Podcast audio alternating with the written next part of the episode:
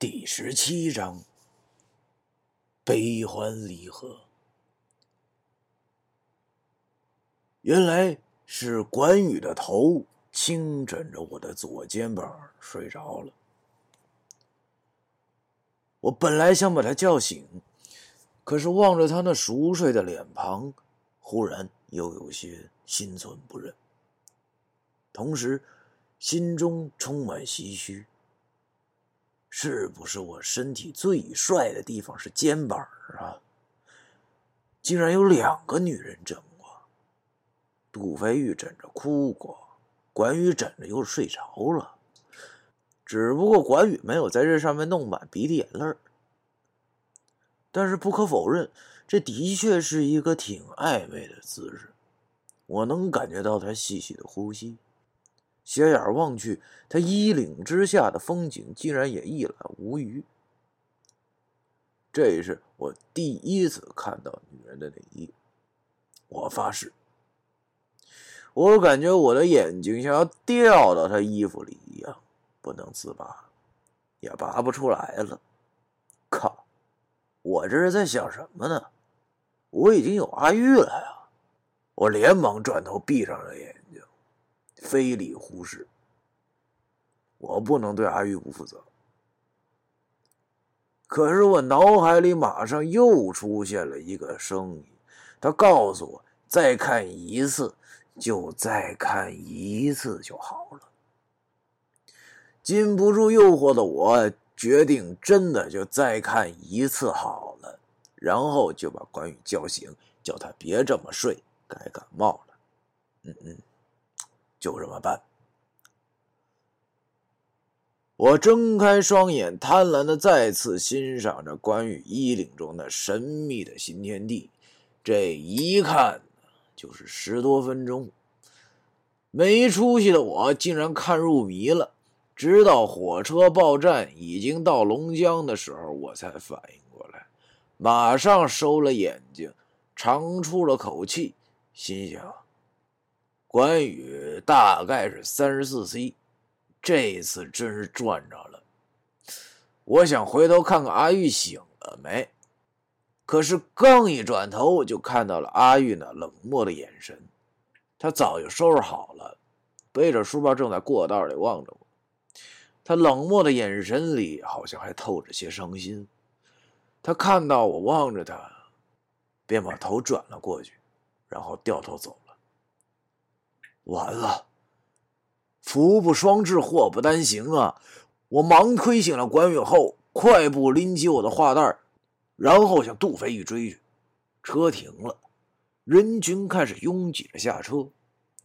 等我挤下车的时候，杜飞玉已经打车走了，留着我自己在火车站口发呆。高考完毕后，大家都放假了。等一个星期以后到学校估分，顺便填大学志愿。我反复的给杜飞玉打电话，想和他说那一天只是误会，可是他一直没有接，再打就关机了。回家后，我家人已经准备好了一桌子我最爱吃的菜：六肉段、西红柿炒蛋、地三鲜。父亲也从冰箱里拿出了啤酒，说我考完了要和我喝两瓶。我望着桌子上的菜，不知怎么的，一点食欲也没有。我忽然发现我母亲不在，我就问我父亲：“我母亲呢？”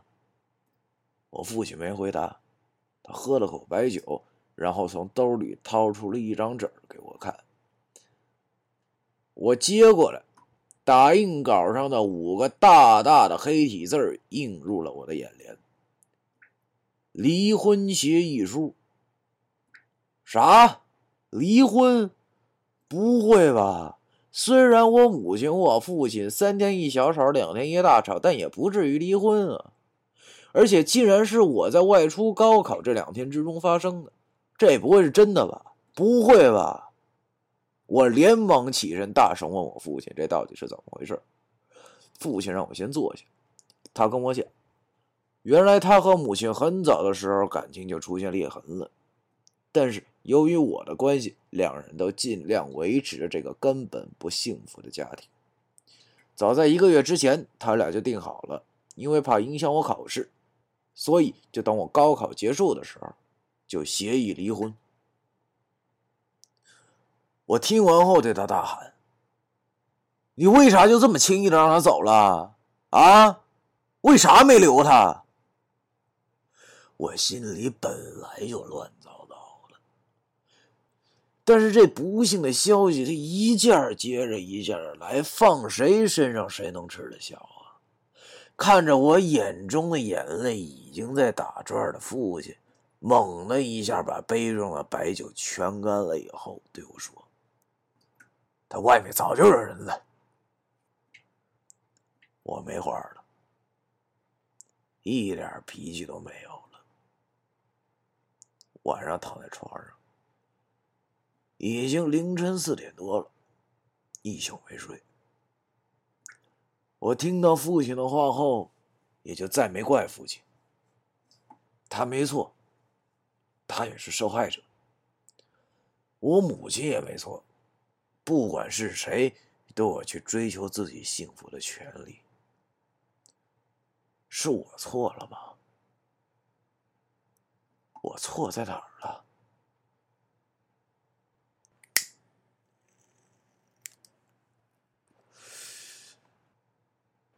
点燃了一支烟，深吸了一口，但没有吐出来，把烟雾咽进了肚子里。肺里传来辛辣感，让我觉得好像舒服了一些。脑子里反复的想着这几天发生的事情，每一件都足以让我崩溃。本来我以为生活应该是充满阳光的，但是我此刻睁开眼睛，却是漆黑一片。我的阳光。在哪儿呢？我曾经发过誓的，不再会让任何我珍惜的东西离开我。可是，我真的能做到吗？那是我有生以来第一次对自己产生了疑问。我不知道这一个星期是怎么过去的。我没有给母亲打电话，因为我知道那都是徒劳的。我能做到的就是尽量安慰我的父亲。直到星期天的晚上，我才想起来第二天要去学校填志愿，才想起来我有可能又得让我父亲失望了，才想起来杜飞玉还在生我的气。我是最后一个到学校的。等我到学校的时候，大多数人已经填完志愿后走了，包括杜飞宇。这正是我所想的，因为我现在根本没有心情和精力和他解释。我只要翻翻他填的志愿后和他填一样的就好了。等到能去哈尔滨再和他解释吧。能不能考上的事儿，也再说吧。什么事儿都再说吧。我现在需要的就是安静。半个月后，成绩出来了。尽管我已经做好了所有的准备，但是听到我总分三百七十九的时候，我还是受到了极大的打击。杜飞玉如愿以偿的考上了自己想去的大学。而我却没有悬念的落榜了。晚上，我给杜飞玉打电话，他居然接了。我跟他说：“恭喜他考上了大学。”他只说了一句话：“我下个月十号早上走。”没等我说话，就把电话挂了。这是什么意思？我反复的思考。我觉得我还是有希望的，他大概是原谅我了。是的，我还是有希望的，还有一次大学补报的机会。第二天，我跑到学校，查询了一下这次招补报生的大学，我的分数能进去的，别说还真不少。可是哈尔滨就一个，但不是杜飞预考的那所大学，而是某美院的分校。没关系，只要在哈尔滨就好了，老子就可以每天去看他。不用说了，就这儿了。我决心已下，填好了补报表，心里还真踏实了不少。要说我父亲对我，那可真是没说的。我的性格和我父亲很像，基本上老好人一个。我父亲对我说：“上哪里不重要，重要的是要好好做人。”回到家里，我把我和杜飞玉的事儿告诉了他。我父亲听完后也没说什么，只是对我说了句：“你已经长大了。”什么事儿有自己选择的权利了，只要别后悔就行。十号早上，我起早来到了火车站，去哈尔滨的火车是早上六点多，车站人很多。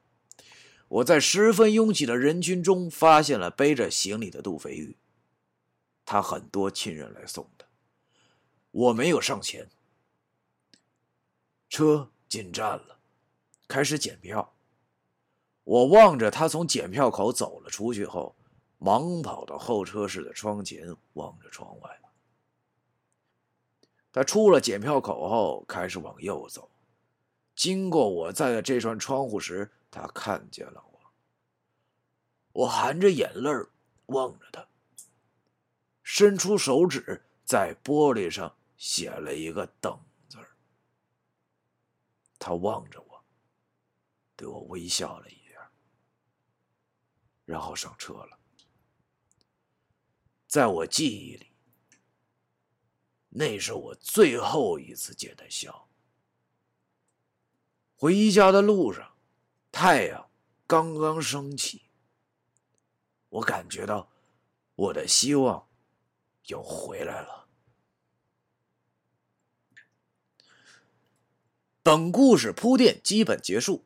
下章开始进入正题，第十七章完。